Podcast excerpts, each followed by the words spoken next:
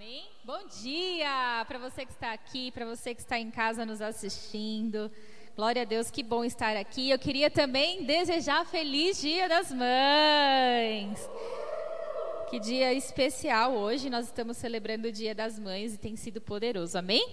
Quero te convidar a ficar de pé para nós iniciarmos nosso momento de palavra. Você que está em casa também, por favor, fique de pé, nós vamos orar. Senhor, nós te damos graças, Pai, por esse dia, te damos graças pela oportunidade, o privilégio de estarmos cultuando ao Senhor. Oh Deus, nós clamamos nessa manhã, nesse domingo, que o Senhor possa falar conosco de uma forma sobrenatural. Nós apresentamos cada ato deste culto nas tuas mãos, já te entregamos o louvor e agora te entregamos o momento da palavra. Que o Senhor tenha liberdade de influir em nosso meio, Pai. Oh Deus, que neste domingo seja um domingo, Pai, de nós alicerçarmos no Senhor. Nós te clamamos isso em nome de Jesus. Amém. Glória a Deus. Você pode se sentar, você que está em casa também. Quem aí já deu um beijo na mãe hoje ou já mandou uma mensagem? Levanta a mão. Ah, então você que está em casa também, por favor, vamos fazer isso. Primeira coisa hoje, hein? Como é bom poder estar aqui compartilhando, ainda mais um dia tão especial como esse, né? É, hoje nós vamos dar continuidade na nossa série Teto de Vidro. Nós estamos falando sobre a família e é o mês da família e hoje especialmente Dia das Mamães. Hoje nós vamos falar sobre fundamentos. Todo mundo sabe o que é fundamento aí? Sabe? Ah, que bom, né? Eu fiz uma explicação, acho que nem vai precisar. A gente vai falar hoje sobre a parte principal na construção de uma casa, né? Uma casa que não tem fundamento, que não tem alicerce, ela vai com certeza desmoronar. Então, o que, que é uma fundação? Né? O que, que é a fundação de uma casa? A fundação é um termo utilizado na engenharia né, para poder designar as estruturas responsáveis por transmitir as solicitações das, das construções ao solo. Então, na construção de uma casa, um dos elementos mais importantes é a fundação. E a fundação é a parte que suporta o peso, que mantém fixo e nivelado o terreno para ser construído aí a casa ou o prédio. Então, se não estiver de acordo com as cargas que devemos suportar, lhe trará graves problemas para o resto da estrutura. Né? Então, se não tiver sido feita a estrutura, a fundação de forma correta, a casa pode vir a ruir.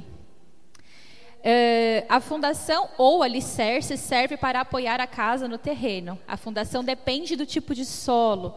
Né? Então você precisa analisar muito bem o solo onde você vai fazer ali o alicerce, a fundação, para que você saiba qual profundidade você tem que ir, de que maneira que você tem que aprofundar, para que a casa seja uma casa resistente. Né? Então a gente precisa fazer aí essa sondagem, certo? Ou seja, se na nossa casa não tiver um bom fundamento, um bom alicerce, ela pode desabar. E hoje eu quero trazer uma palavra a respeito de fundamentos para nós refletirmos como a nossa casa, como que a nossa família está alicerçada, como é que está a construção ali, a, a base da construção do nosso lar, como é que está.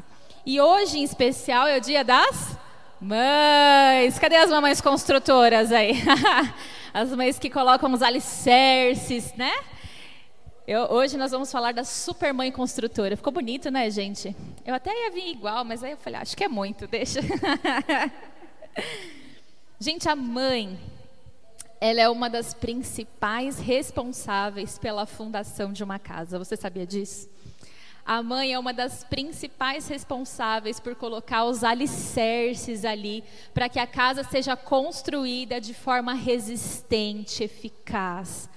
A mulher, ela tem na sua essência, Deus a criou para isso. Por exemplo, toda mulher, ela foi projetada fisicamente para gerar. Não só para gerar, né? Porque o nosso corpo ele é feito para gerar, né? A gente tem tudo pronto para gerar, né? Mas nós também temos a parte, além da parte física pronta para gerar, nós temos também a capacidade emocional de construir de conduzir. Além do nosso corpo também, além da capacidade de gerar o nosso corpo, nós temos a capacidade de nutrir. Além disso, a mulher ela também amamenta, ela nutre o seu filho. Todo o seu corpo é preparado para isso.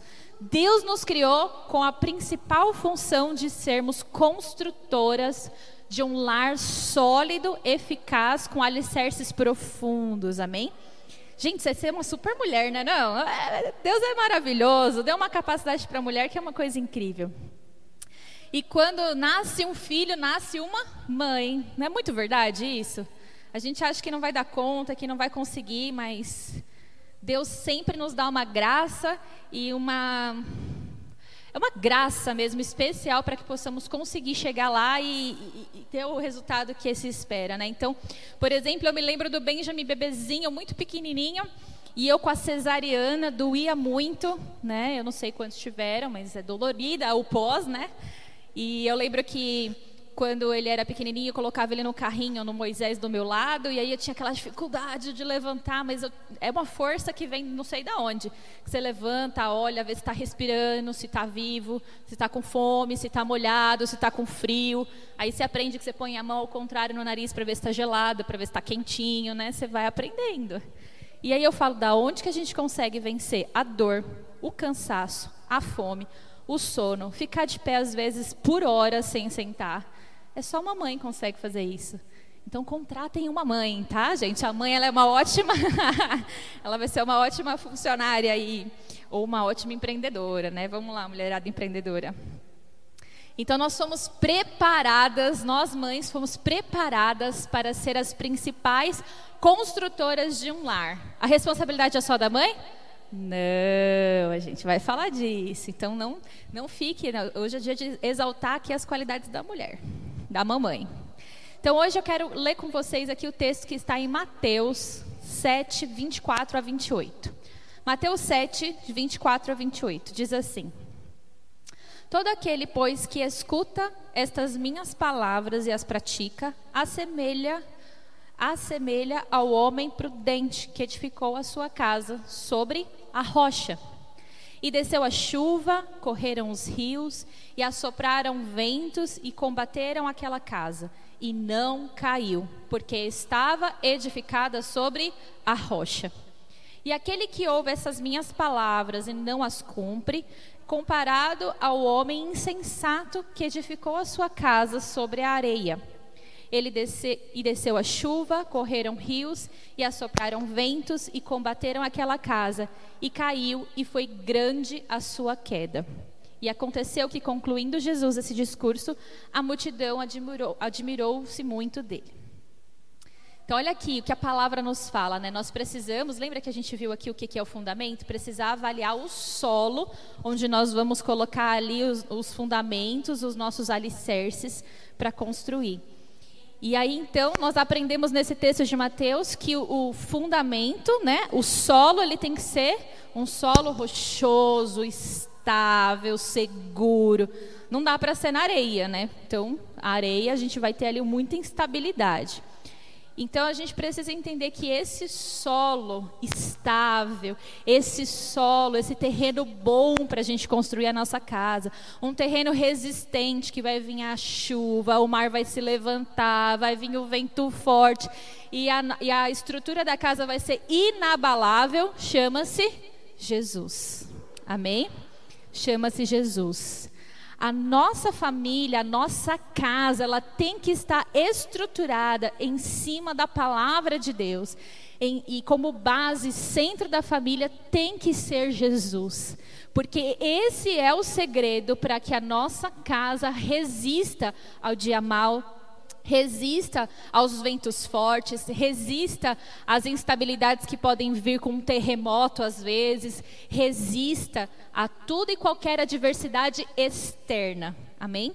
Então, uma casa bem alicerçada e com bom fundamento, ela não cai. Tudo bem, gente, até aqui? E a palavra deixa estabelecida, e ela é muito linda e rica, porque a Bíblia traz para nós né, em toda a sua palavra, de Gênesis a Apocalipse, a gente vê Deus trazendo fundamentos, princípios para nós, é, nós termos a nossa casa alicerçada. Quando nós lemos, nós vemos que Deus sempre nos dá as instruções de como agir em toda e qualquer situação. Né? Então, onde que está a nossa base aqui? A palavra de Deus. Amém? E eu quero trazer três fundamentos que nós precisamos ter para que a nossa casa seja construída, ok? Então, fundamento número um chama-se graça. Quem aí ama a graça? A graça nos alcançou, amém? A graça de Deus significa que nós recebemos um favor imerecido. Né? Então, quando a gente aceita Jesus como nosso Salvador, Deus derrama sobre nós a sua graça. Não merecíamos a salvação, amém? Não merecíamos, mas o que, que nos alcançou? O amor e o perdão. E isso foi de graça, ok? Então, é, a graça ela é um dom, ela é um presente que Deus dá para aqueles que têm fé em Jesus. E quando nós compreendemos e recebemos a graça, nós ganhamos novas forças para viver a vida com confiança e com esperança. Então, a graça nos dá confiança e nos dá esperança. 2 Coríntios 12, 9 diz assim: E disse-me: A minha graça te basta o que está dizendo aqui? Que a gente precisa só da graça, mais nada, certo? Porque a minha graça, a graça de Deus sobre nós, basta. Porque o meu poder, o poder de Deus, se aperfeiçoa na fraqueza. De boa vontade, pois, me gloriarei nas minhas fraquezas, porque em mim habita o poder de Cristo. Olha que poderoso esse texto. O que, que ele está falando aqui? Eu não vou ficar chateado com as minhas fraquezas. Eu não vou me afundar. Eu não vou ficar é, me punindo pelas minhas fraquezas. Então, eu falei né, no começo: nasce um filho, nasce uma mãe. Também nasce um filho e nasce uma culpa, não é verdade? Nascer um filho, vem uma culpa sobre nós. Será que eu estou fazendo o suficiente? Será que está certo? Onde é que eu errei? Essa criança não me obedece. Meu Deus do céu, estou fazendo tudo errado. Eu estou gritando, não devia gritar. E a gente começa a entrar em colapso. Não é verdade, gente? Ou só eu passo por isso aqui? Acho que não, né? Acho que toda mãe tem um, um desse. E olha só, primeiro fundamento da casa é a graça. E esse texto está falando, eu tenho que ser assim, de boa vontade, feliz pelas minhas fraquezas. Porque se eu tenho fraquezas, logo eu sei que a graça de Deus vai me aperfeiçoar nas minhas fraquezas. Então, a graça, ela nos alcança como mães. A mãe, Deus estende graça para a mãe. Então, se nós erramos, a graça e o favor de Deus está sobre nós para que possamos continuar e continuar tentando e avançando e acertando à medida que os dias vão vindo. Amém? Ninguém vai conseguir fazer tudo perfeito. A graça de Deus nos leva a um caminhar perfeito. Tudo bem? Amém, gente? Até aqui? Então, nós precisamos estar fundamentados na graça e agir em graça com a nossa família. Então eu acho lindo porque nós recebemos muitas coisas de Deus. Mas às vezes a gente tem dificuldade de praticar o que nós recebemos de Deus em casa. Já repararam isso? Por exemplo, a graça, ela tem que ser assim um fundamento da família. A família ela tem que andar em graça, né? A família ela tem que agir de, é, com graça para uns com, para com os outros. Então a esposa tem que agir com graça para com o marido, o marido tem que agir com graça para a esposa, os filhos para os pais, os pais para os filhos, porque esse é um princípio da nossa vida, é uma é um princípio da família, ok? É um alicerce da família. O que que a graça traz para nós? Primeiro ponto, perdão. A graça nos traz o perdão. Então, dentro do nosso lar, nós temos que ter como princípio o perdão. Sempre nós temos que olhar com graça e praticar o perdão. Então, o que, que é o perdão? O perdão é aconteceu uma situação ali, vamos sentar. Vamos, primeira coisa, gente, antes de resolver o problema, nós temos que agir com graça. Quando você chega diante de Deus com um problema, você chega com uma culpa também pedindo perdão, né? É, é, o, é o problema e a culpa alcançou você e você vai chegar diante de Deus pedindo perdão. Qual é a primeira coisa que Deus fala? Se confessarmos os nossos pecados, eu serei fiel e justo para vos perdoar. O que, que veio primeiro, o perdão ou o ajuste? O perdão. Então, a primeira coisa, primeira, o fundamento da graça, o, o, um dos princípios da graça é a prática do perdão. A primeira coisa que eu faço é perdoar. Depois a gente vai consertar. Mas agora a primeira coisa eu tenho que ter o perdão. Porque quando você libera o perdão, você tira da pessoa que errou contra você aquela carga da culpa. E ela vai se sentir à vontade para compartilhar o que ela fez. E você vai estender graça sobre ela para ouvi-la, para entender, para compreender, para entender o que, que aconteceu que a pessoa fez aquilo. Então nós temos que praticar a graça por meio do perdão. Isso em relação aos filhos, em relação ao marido e à mulher, é a família. Amém, gente? É, a segunda coisa que nós temos com a graça, a compreensão. Então a primeira coisa é o perdão e depois Deus faz o quê? Ele compreende que a gente está passando. A gente nunca vai falar algo para Deus e Deus vai apontar o dedo para você e falar, você fez isso, ou jogar na cara alguma coisa que a gente fez, né? A gente vê esse exemplo lá quando Pedro fala que não vai pecar contra Jesus, que não vai negá-lo, e diante do maior desafio que ele tem ali, ele nega Jesus. Aí ele fica mal, começa a se sentir culpado, começa a ir embora, acha que não é indigno do ministério, vai para as antigas práticas dele. E aí, o que, que Jesus faz depois que ele ressuscita? Qual é a primeira coisa que Jesus faz? Acertar as contas com Pedro. Ele chama Pedro e ele fala: Pedro, tu me amas? Ele está trazendo a, a, essência, ele está trazendo Pedro a compreensão, ele está estendendo graça aqui, ele está dando Pedro a oportunidade do perdão. Se tu me amas, então apacenta as minhas ovelhas. Ele não falou, então Pedro, tu me amas? Por que, que você me negou? Você não falou que não ia negar? Ele, não, ele fez isso? Não. Então Jesus, ele não, não age com apontamento, ele não age com jogando na cara as coisas. Jesus não faz isso, ele não é acusador. Quem que tem o papel de acusador? Satanás, o nosso inimigo. Ele traz acusação sobre a nossa vida, ele traz peso sobre nós. Então, na graça não tem espaço para acusação e para peso. Na graça tem espaço para compreensão que foi exatamente como Jesus lidou com Pedro, por exemplo. Então eu preciso compreender o que está acontecendo com os meus filhos. Deixa eu compreender antes de apontar. O que está acontecendo com meu marido que ele está desse jeito? Deixa eu compreender antes de apontar. O que está acontecendo com a minha esposa? Deixa eu compreender antes de apontar. Então, maridos, nunca chegue apontando o dedo e falando, ah, isso é TPM, porque dá vontade de jogar vocês na parede. Vou te avisar um negócio. porque isso é apontamento. Pode até ser que seja TPM, mas ninguém gosta de ouvir as coisas desse jeito. Então, nada de compreenda, né? A compreensão. Então, a compreensão exige de nós um ensinar com amor, com respeito, entendendo que cada um compreende, né? Então, se de repente os nossos filhos não estão compreendendo alguma coisa, entenda o porquê. Diagnostique o porquê, investigue o porquê. Então, ontem aconteceu uma situação que me tirou muito do sério. O Benjamin está com ciúmes, a Bela já está manifestando atos de ciúme. E aí, tudo que eu peço, ele arruma um motivo para não fazer. Ele enrola, ele finge que não ouve, para me provocar. E aí eu falei para ele, filho, obediência é praticada de três maneiras. Eu falo isso desde pequenininho, né?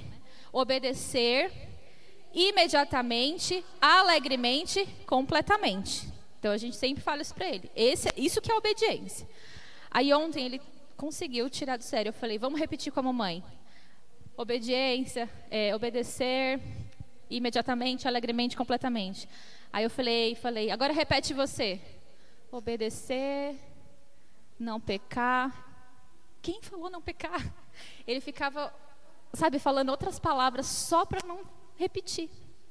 Sério, a gente repetiu isso umas 60 vezes e ele não conseguia falar pronta, é, prontamente, alegremente, completamente. Não tem dificuldade nisso. Aí você vai fazer o quê? Perder a paciência, igual eu?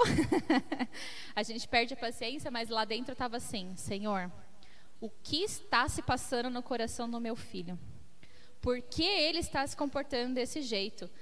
Não é pessoal, nada nunca é só pessoal, sempre tem uma razão por trás. Como é que você sabe disso? Quando você age com graça, compreendendo a situação. Então eu entendi que ele estava com ciúme, entendi que ele estava querendo medir forças, que ele estava querendo chamar atenção, e a forma dele chamar atenção era ficar me provocando, porque ele ia ter mais da minha atenção ali com ele. Então tudo isso faz parte, né, do, do ser mãe. E nós precisamos agir com graça. O nosso filho vai nos admirar mais quando não nos tira do sério do que quando nós perdemos a paciência. A gente ganha o respeito não só do filho, mas de forma geral, né? Então, ensinar com amor. Não é fácil nada disso, certo? É fácil, gente? Não, não é. Se alguém acha fácil, ensina por que você acha fácil, porque eu não acho. Não é fácil. Mas o texto bíblico nos ensina aqui sobre o poder de Deus que se aperfeiçoa nas nossas fraquezas. Amém? Então nenhuma justifica no mundo, justificativa no mundo será capaz de justificar a falta de graça numa família. Então, o segundo fundamento aqui, amando a Deus acima de todas as coisas. Então, a primeira coisa que nós recebemos no nosso relacionamento com Deus é a graça. E depois ele nos dá um mandamento, dois principais que vai acima de todas as coisas, que é a fundação, que é o alicerce para a vida cristã, que é o principal para que a nossa vida cristã ela é construída em cima de graça e amar a Deus, certo? E o próximo que eu vou falar já já. Então, quem ama a Deus quer agradá-lo. Quando amamos a Deus, obedecemos os seus mandamentos, não por obrigação, mas com alegria. O amor de Deus nos liberta para fazer o que é certo, né? Porque cria em nós o desejo de rejeitar o pecado. Amém, gente? João 14, 21 fala assim: Aquele que tem os meus mandamentos e os guarda, esse é o que me ama, e aquele que me ama será amado do meu Pai, e eu o amarei e me manifestarei a ele. A nossa casa precisa ser fundamentada no princípio do amor e do temor a Deus. Deus acima de todas as coisas. Jesus precisa ser o centro da nossa família. Isso é um dos fundamentos mais importantes. O nosso amor deve ser expresso a Deus por ações, atitudes, né? Então, por exemplo, os filhos devem saber que os pais amam a Deus. Desculpa. Os filhos não devem saber que os pais amam a Deus. Eles devem ver os pais amando a Deus. É muito diferente saber e ver. Porque as nossas palavras não ensinam tanto quanto as nossas ações. Não, não, não adianta, não, não ensina. Então a gente vê isso em casa. Outro dia, eu nunca falei para o Benjamin, hoje é o seu dia de servir. Outro dia ele falou, hoje eu vou servir vocês. Porque ele vê essa prática em casa. Não precisa ser falado quando se é vivido. Né? Então, é, a gente precisa ter isso em nós. Amém? Mudança de hábitos traz. É, precisamos mudar os nossos hábitos quando nós amamos a Deus. Isso é mudança de atitude por amor a Deus. Então, às vezes, o nosso modo dentro do lar é o modo agressivo. Talvez você no seu lar tenha um jeito ofensivo de falar com a sua esposa, com seu filho, ou a mãe com o filho, com o marido, ou o filho com os pais. Esse falar agressivo não condiz com Deus, porque Deus não é agressivo no seu modo de falar, amém? Ele é amoroso. Então, palavrões, palavras ofensivas não cabem dentro de um ar, de uma família, porque isso corrompe a estrutura, o alicerce da casa. Isso abre portas para que os filhos, a esposa, tenham ali portas abertas para que o diabo traga sobre eles rejeição, é, falta de amor é, e tantas outras coisas. E lá na frente, o inimigo vai cobrar isso que foi lançado. Então vamos supor aqui, a minha, eu, eu, ouvi muito, né, que a gente era burro e tal. Uma época onde não havia Jesus no meu lar. Eu ouvi muito e eu tive muita dificuldade na escola porque eu nem tentava, gente, eu nem tentava fazer às vezes as provas de inglês, matemática, porque eu falei, eu sou burra, eu não vou conseguir. Então eu virava a prova e recebia um zero. Então eu nunca tive nota maior que C. Mas aí Cristo Jesus entrou na minha vida, aí ele teve todo aquele trabalho de reconstruir o alicerce, ajustar, arrumar, lá, lá, lá, lá, lá.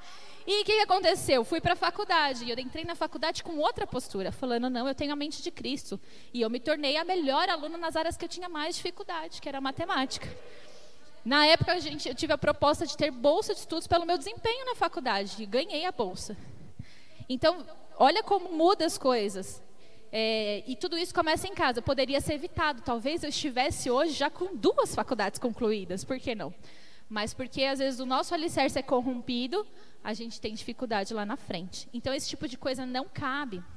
Pecados trazidos para o lar não cabe. Honrar pai e mãe, isso é isso é lei, isso é algo que é estabelecido na palavra, né? É, e aí os filhos e os pais, toda a família precisa saber qual foi o impacto de Jesus na vida da mãe, qual foi o impacto de Jesus na vida do pai, qual foi o impacto de Jesus na vida dos filhos. Há esse diálogo em casa? Tem que ter, porque é, as nossas ações falam mais do que as nossas palavras. Então nós precisamos amar a Deus acima de todas as coisas e a nossa família precisa saber e ver isso. Amém? Terceiro e último fundamento: amando o próximo como a si mesmo. Então, lembrando aqui, a nossa, a, os fundamentos da nossa fé principal, onde tudo é construído, é graça, amar ao próximo e amar a Deus. Ou amar a Deus e amar ao próximo, amém? Então, amando o próximo como a si mesmo. Deus nos ama e por isso enviou o seu filho para nos salvar. Né? O amor é uma característica distintiva de Deus. Ele ama a todos da mesma maneira e nós também fomos chamados para amar a todos. Só que é muito mais fácil a gente às vezes expressar o nosso amor por de fora do que por de dentro, né? Então João 15, 12 fala: O meu mandamento é este, que vos ameis uns aos outros como eu vos amei, assim como eu vos amei. Que amais uns aos outros assim como eu vos amei. Veja, João está falando assim: nós devemos nos amar como Deus nos amou. Então, a nossa família tem que ter esse fundamento, tem, tem que estar alicerçada com a base do amor. E é muito curioso como às vezes é muito mais fácil a gente amar quem está lá fora ou expressar isso, né? Do que quem está dentro. Então, às vezes a gente honra o de fora. Às vezes a gente traz comparativos com o de fora. Nossa, olha o filho de fulano, já leu a Bíblia inteira. E você? Preguiça, não sai do lugar. Aí a gente começa a trazer comparação para dentro de casa. Não tem amor, não tem zelo no falar. É, Deus não nos julga, né? Deus não aponta, Deus não critica. A gente já falou sobre isso. Deus ele ama. Então, o que, que a gente precisa fazer? Como que a gente demonstra esse amor dentro do lar? Menos punição e mais amor. Amém? Então, as correções aos nossos filhos, a base é o amor. A forma como a gente fala é o amor. Né? Ele se sente oprimido ou ele se sente amado? né? Então, outro dia eu estava subindo o elevador e eu estava bem brava também com meu filho. E aí ele falou para mim assim: Mamãe, você está muito mal criada comigo hoje. Aí eu falei: Mal criada? Ai, menino, me ajuda, filho. Porque ele já sabe que o princípio é do amor, então ele nos corrige. Deu para entender como é que funciona em casa? É, é, a correção acontece. Então, é, o princípio é o amor. A gente não pode é, agir por opressão, por imposição. Nós temos que amar uns aos outros. Pais amando filhos, filhos amando os pais. O diálogo em família, principalmente entre marido e mulher, é a base do amor, porque quando o casal conversa e determina ali quais são as bases, o que, que vai ser, quais são as regras da casa, o que, que é, é tolerável, o que não é tolerado em casa. Isso tudo traz segurança para o lar, isso tudo é, é ação em amor para proteger a casa, proteger a família. Então, esse diálogo é importante. O diálogo com os filhos é importante. Às vezes a gente cobra os nossos filhos de coisas que nós não deixamos claro para eles. Às vezes estamos exigindo coisas dos nossos filhos que eles não sabiam que tinham que fazer, porque não houve um diálogo em amor. Né? Então a gente precisa ter a base da compreensão, do amor. Então, para dar um exemplo, né, outro dia, eu vou trazendo meu exemplo de maternidade de uma criança pequena, mas eu creio que isso se aplica a qualquer idade, né?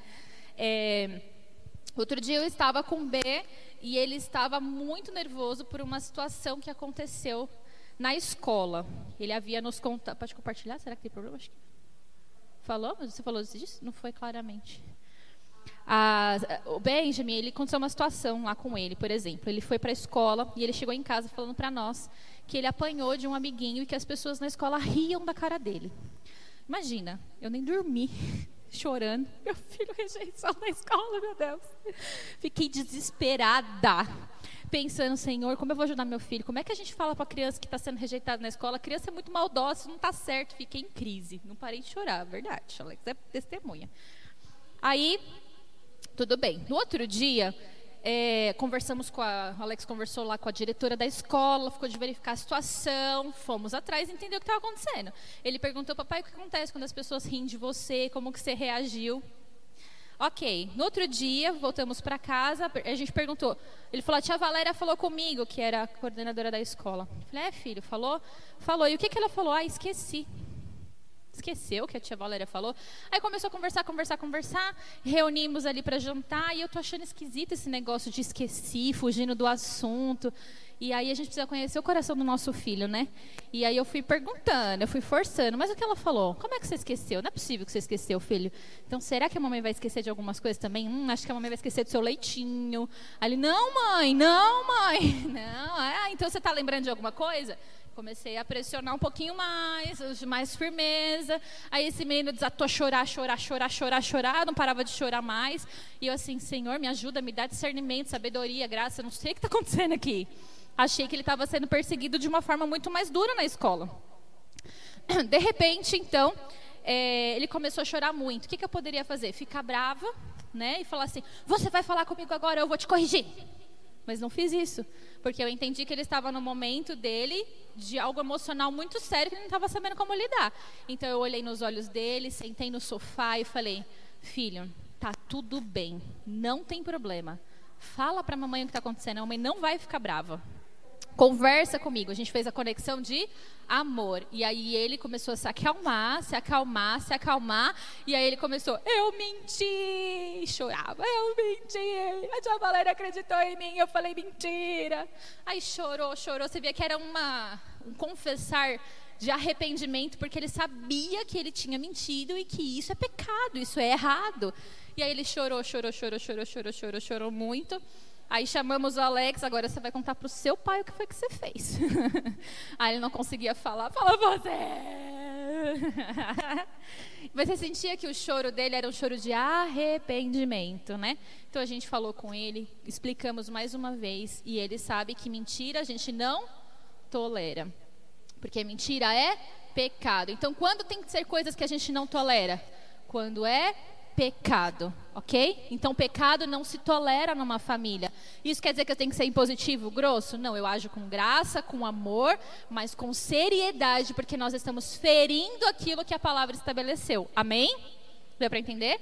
Então, nós agimos com amor, com graça, falamos porque você confessou, você então não vai, é, nós não vamos corrigi-lo. Corrigi-lo é correção física mas você vai assumir a responsabilidade dos seus erros. Então, amanhã você vai sentar na frente da coordenadora e você vai pedir perdão e vai contar para ela o que você fez.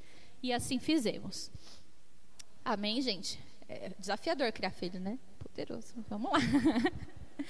Nós precisamos construir boas memórias, amém? Isso faz parte de amarmos uns aos outros. Tem tempo com a família, tempo para sorrir, para brincar, para conversar, para estabelecer aquilo que é certo e aquilo que é errado. Eu nunca poderia cobrar, nós não poderíamos cobrar o nosso filho da atitude que ele teve errada se ele não tivesse sido comunicado anteriormente sobre aquilo.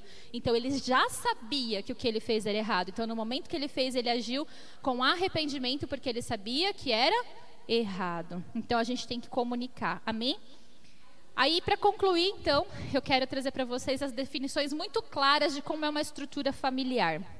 Primeira coisa, a mãe é a primeira responsável por estabelecer esses fundamentos, né? Por isso uma super mãe construtora, porque a gente que vai inserindo, passando mais tempo junto, inserindo os princípios, fazendo devocional, orando, falando, não, não põe o dedo na tomada, vem aqui. Não pode, é assim, não é assim, vamos fazer assim. Filho, você consegue, vem para mamãe que você consegue. E a gente vai, como mãe, colocando esses fundamentos. Então somos as primeiras, ser, os principais, a principal função da mãe é estabelecer esses fundamentos, esses alicerces, para que então a, a, a, casa seja construída em cima disso, não só com os filhos, mas também auxiliando o seu marido, porque às vezes o marido não tem essa visão, ele está preocupado com, com suprimento, com outras coisas. Então o correto é isso. Qual que então é o papel do marido nessa, nesse, nessa estrutura familiar da Bíblia, né? A Bíblia fala que o marido é, compara é comparado a Jesus no lar. Então, o, o, marido ele é responsável por trazer essa segurança e é necessário que ele traga essa segurança, como Jesus nos dá, porque quanto mais segurança, quanto mais ele for presente, quanto mais ele for apoiador da sua esposa, quanto mais ele for amoroso com seus filhos, mais os nossos filhos terão conexão com Deus, uma conexão com Deus sadia, mais a mãe será assessorada e segura para poder estabelecer os alicerces firmes e eficazes. Amém? E os filhos, qual é a missão dos filhos? Honrar o pai e a mãe acima de toda e qualquer coisa, entendendo que Deus estabeleceu os pais como liderança principal, como boca deles sobre a nossa vida. Então, quando nós somos filhos e honramos os nossos pais, independente se eles estão certos, se eles estão errados, se eles são crentes ou se eles não são, mas o princípio de honra deve ser praticado. Então, quanto mais nós fazemos isso, mais nós temos base e fundamentos para sermos lançados ao propósito de Deus, onde Ele nos quer.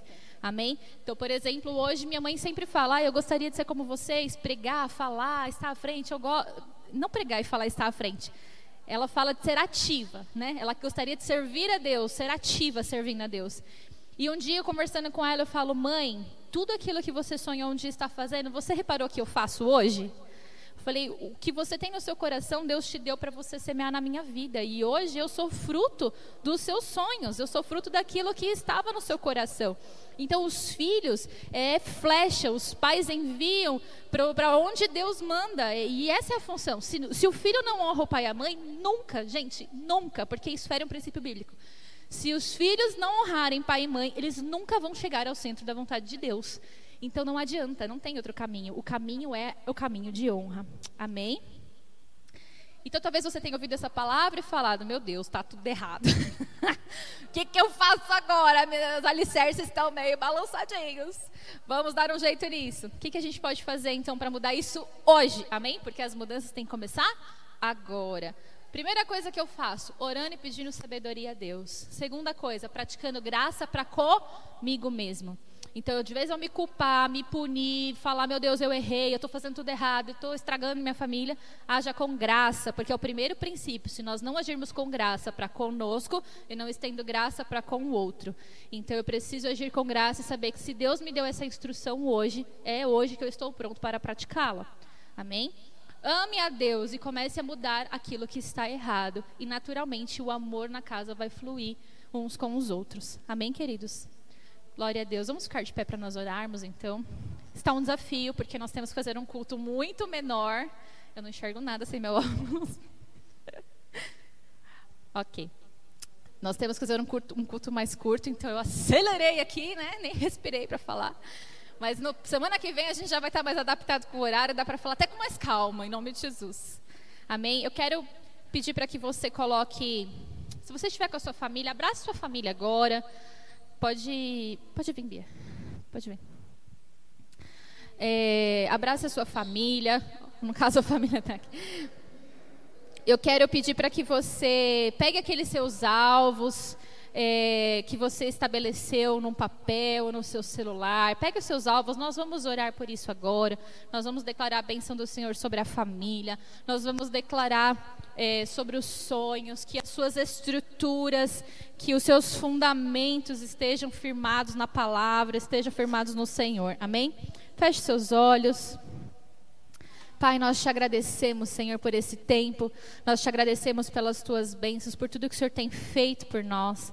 Nós te agradecemos, Senhor, porque o Senhor tem nos dado fundamentos, bases sólidas para que possamos construir edificar a nossa casa, a nossa família. Pai, nessa hora nós entregamos a nossa família nas tuas mãos. Nós entregamos, Senhor, a, a, a, o nosso relacionamento. Nós clamamos para que o Senhor trabalhe no nosso coração o fundamento da graça, o fundamento do amor ao Senhor, o fundamento de amar uns aos outros. Que possamos, Senhor, ter a nossa família firmada na palavra, vivendo experiências profundas com o Senhor. Nós te amamos, Senhor, e entregamos o nosso lar diante do Senhor. Pai, nós entregamos também cada alvo de oração aqui estabelecido para nossa casa, para nossa família, os sonhos, Pai, os desafios. Que o Senhor possa agora, Pai, visitar cada pedido que foi feito, trazendo resposta, trazendo revelação, direção, Senhor, gerando, Pai, em nome de Jesus, cada dia mais intimidade com o Senhor, intimidade no lar. Oh Deus, nós declaramos famílias restauradas, famílias curadas, famílias sadias, Senhor, para que possamos ser referência na sociedade em que vivemos. Nós entregamos diante do Senhor, em nome de Jesus. Amém, amém e amém. Glória a Deus, glória a Deus. Amém.